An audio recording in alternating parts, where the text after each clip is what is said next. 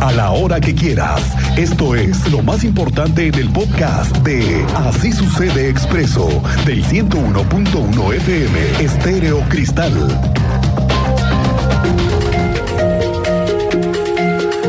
Oiga, pues, ¿qué le cuento?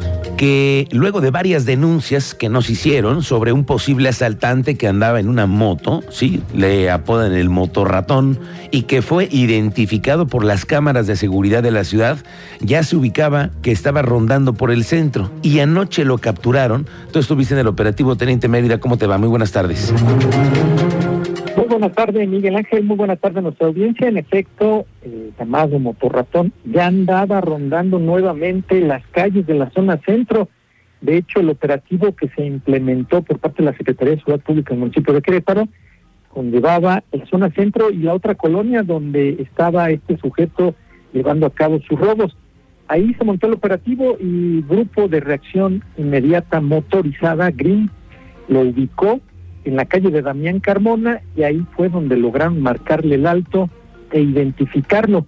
Los vecinos salieron a ver qué es lo que estaba sucediendo y se les fue informado que había sido capturado el sujeto que andaba asaltando y golpeando a mujeres en la zona centro.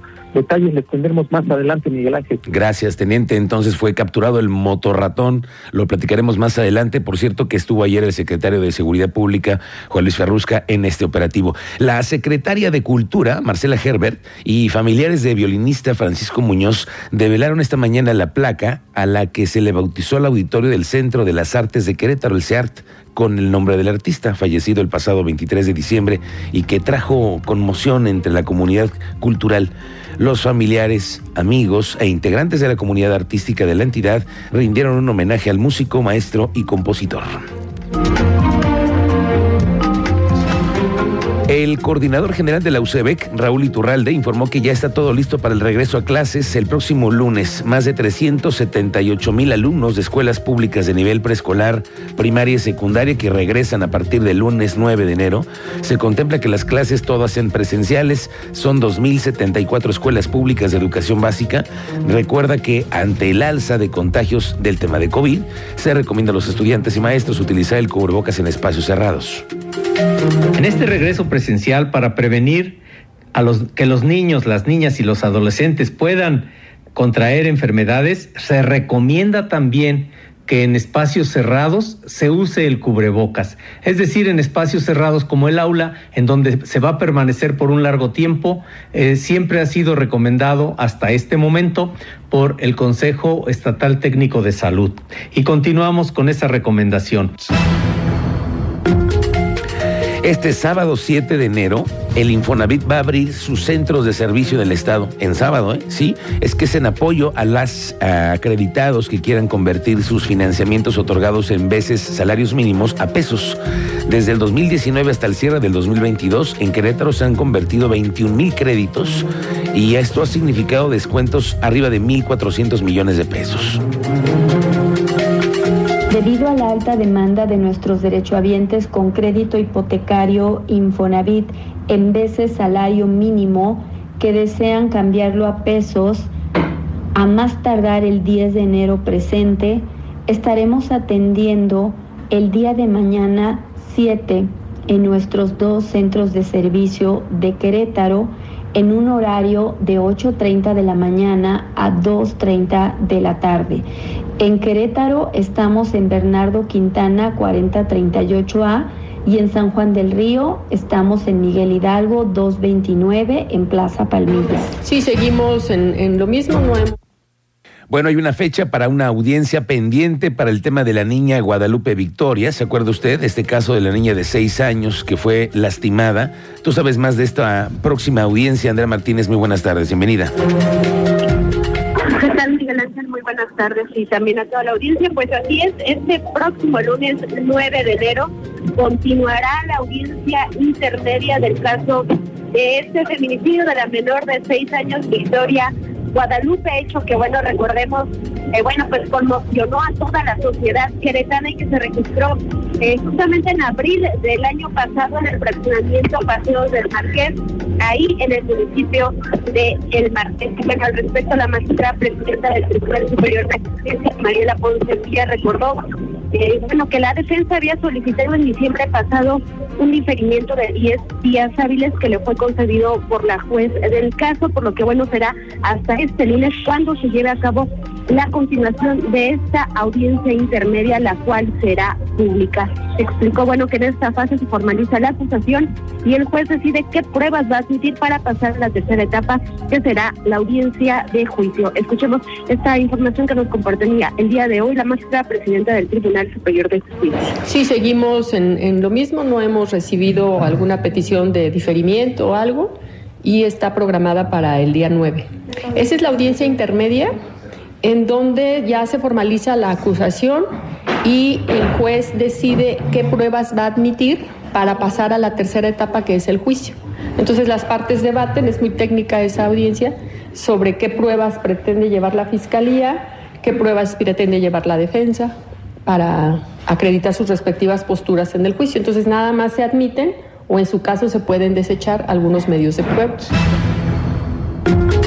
Bueno, también eh, Ponce Villa agregó que después de que se realice esta audiencia se programará la audiencia de juicio al imputado, quien es, bueno, pues originario de Oaxaca y la cual, bueno, pues podría llevarse a cabo un plazo de entre 20 días y hasta un máximo de 60 días. Hay que recordar, eh, bueno, que dentro de justamente la acusación que hizo la Fiscalía General del Estado, este órgano, bueno, pues solicitó la pena máxima para el centro-ciudad de Victoria, Guadalupe, la cual, bueno, pues podría ser de hasta 50 años de prisión. Esta fue la información, Miguel Ángel. Gracias, Sandra Martínez. Pendientes. La Defensoría de los Derechos Humanos en Querétaro realizó 26 visitas a estos centros que buscan combatir las adicciones que se llaman, y los hemos conocido todos como los anexos. El titular de la instancia, Javier Rascado, dice que las facultades que tienen en materia son limitadas porque solamente pueden dar parte a las autoridades competentes en caso de que se localice una falta a los derechos humanos.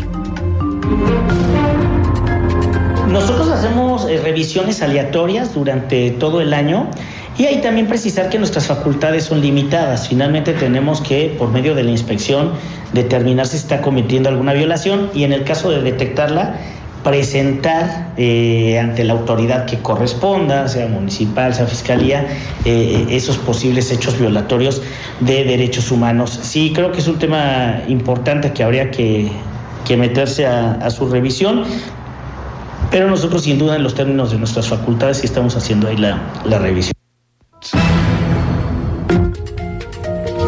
Oiga, pues ya se supo cuáles son los nombres más comunes o favoritos para los papás. ¿Cómo le ponen a sus hijos en Querétaro? Tú sabes más de esto, Alejandro Payán. Muy buenas tardes. Buenas tardes. Pues efectivamente el año 2022 cerró con 13.760 registros de nacimiento en el municipio de Querétaro, mientras que los nombres más comunes durante este año en menores fueron Santiago, Leonardo, Matías y Sebastián, y en niñas fueron Regina, Valentina, María José y Sofía. Esto lo da a conocer el director de Registro Civil de la capital, José Luis Romero Montes. Déjame comentarte que también, de acuerdo a la funcionario municipal, los nombres poco comunes que se registraron durante 2022 fueron Cereza para una menor y Jotam para un niño, aunque en la capital cabe recordar que no existe ninguna recomendación o restricción para registrar algunos nombres como así en algunas otras entidades. Si te parece bien, Miguel Ángel, escuchemos la explicación del funcionario municipal. Cerramos el, el año 2022 con 13.760 nacimientos en comparativo con el año inmediato anterior. Sí, no, tuvimos menos, menos registros de nacimiento que el, que el año anterior. El año anterior tuvimos 14.417. Esto es debido a que, bueno, eh, en el año anterior todavía teníamos el tema de, de la pandemia, de la cuestión sanitaria. Entonces, eh, en Querétaro, muchos eh, hospitales de otros municipios cerraron sus puertas o se eh, enfocaban únicamente en temas de COVID y pues muchas personas venían a registrar uno y también a, bueno a, dar a luz aquí en el municipio de Querétaro. Adelante, Payán. Eh, Miguel Ángel también eh, comentar que, pues bueno, eh, durante el 2023 se inició con un total de 45 registros de menores. La oficialía que más menores registró fue la que está instalada en el INSS de Querétaro con ocho registros.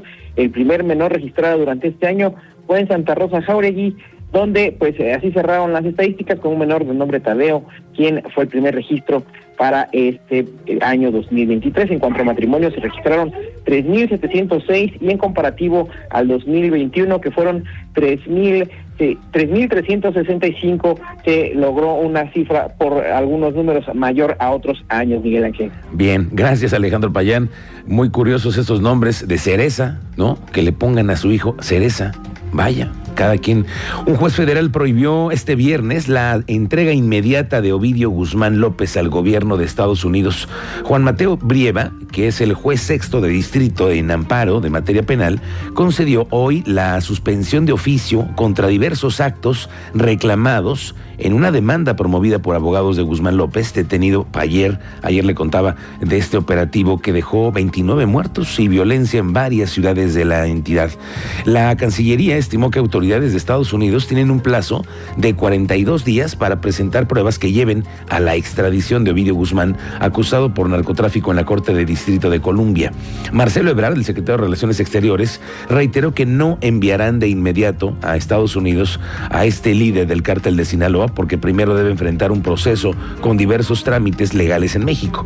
El presidente López Obrador aseguró esta mañana que el operativo en donde se llevó a cabo la detención de Ovidio Guzmán se actuó de manera responsable en la matutina, hoy el mandatario expresó su solidaridad con Sinaloa y afirmó que se trabaja para que las actividades regresen a la normalidad lo más pronto posible y vamos a estar informando constantemente, sobre todo para eh, tranquilidad de la población en general y en especial a la población de Sinaloa, que les eh, enviamos eh, nuestra solidaridad, nuestro apoyo para que puedan recuperar lo más pronto posible la normalidad. Se está haciendo todo con ese propósito y lo que se va a informar tiene que ver con la manera responsable en que se actuó para cuidar a la población civil, que no hubieran víctimas inocentes. Lamentamos mucho la pérdida de vidas, desde luego de quienes eh, perdieron la vida en el cumplimiento de su deber. Bueno, y el parte militar del operativo por tierra y aire fue reportado por el secretario de la Defensa Nacional, Luis Crescencio Sandoval. La madrugada del 5 de enero del presente año, personal del Ejército Mexicano y Guardia Nacional, en coordinación con el Centro Nacional de Inteligencia, el CENFI, la Fiscalía General de la República y la Secretaría de Seguridad Pública de Sinaloa, detuvieron a Ovidio N., presunto líder de la fracción Los Menores afín al cártel del Pacífico. Con base en la planeación, coordinación interinstitucional y en los trabajos de inteligencia para detectar organizaciones criminales con presencia en el país, el personal militar al realizar reconocimientos terrestres al noroeste de Culiacán llevó a cabo la detención de Ovidio N. Citada detención fue derivada de seis meses de trabajos de reconocimiento y vigilancia en el área de influencia de este grupo criminal, donde se tenía conocimiento que llevaba a cabo sus actividades ilícitas. Personal de la Guardia Nacional, con apoyo a distancia del Ejército Mexicano, lograron identificar personal armado a bordo de varias camionetas tipo pick-up, algunas con blindaje artesanal característico de las organizaciones criminales.